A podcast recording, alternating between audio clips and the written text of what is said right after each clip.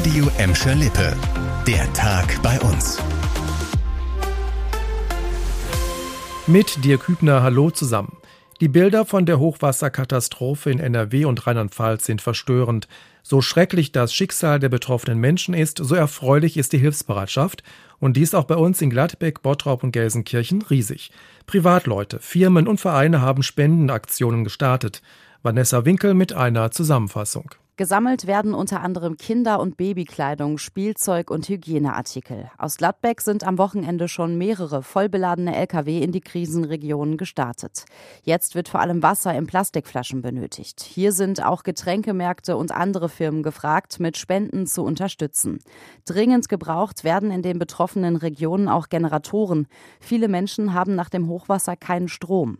Außerdem sammeln wir mit unserer Hilfsaktion Lichtblicke Geld für die Opfer der Hochwasserkatastrophe. Katastrophe. Eine Übersicht findet ihr auf radioemschalippe.de. Mit dem Hochwasser kommt der Dreck. Das Landesumweltamt in Nordrhein-Westfalen rechnet damit, dass durch die Flutkatastrophe landesweit Öl, Diesel und andere Schadstoffe in die Gewässer gelangen. Erste Ölschlieren seien schon von Rhein und Ruhr gemeldet worden. Auch bei uns gibt es konkrete Auswirkungen. Im Wasserwerk in Mülheim-Stierum gibt es seit Donnerstag Verunreinigungen. Deshalb gilt bis auf weiteres auch für Teile des Bottropper Südens, die von dort versorgt werden, ein Abkochgebot für das Trinkwasser. Der Wasserversorger RWW desinfiziert das Wasser aktuell mit Chlor. Wegen der Schadstoffe in den Gewässern gelten in NRW zum Teil auch Angel-, Schwimm- und Tauchverbote. Einen genauen Überblick kann sich das Landesumweltamt erst verschaffen, wenn die Pegelstände wieder sinken.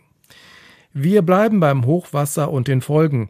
Nach der Flutkatastrophe ist auch bei uns die Versorgung mit Blutkonserven gefährdet. Darauf hat heute der Blutspendedienst des Deutschen Roten Kreuzes hingewiesen. In den betroffenen ländlichen Gebieten gäbe es besonders viele Blutspender, so das DRK.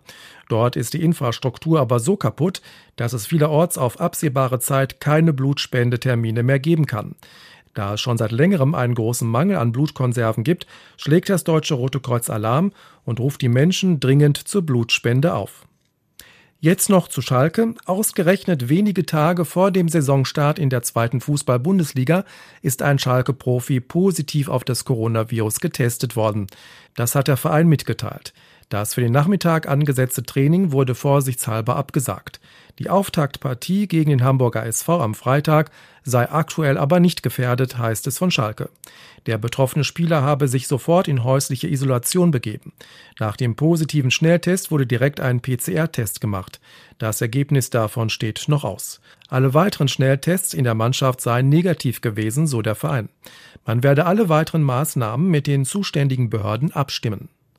Das war der Tag bei uns im Radio und als Podcast.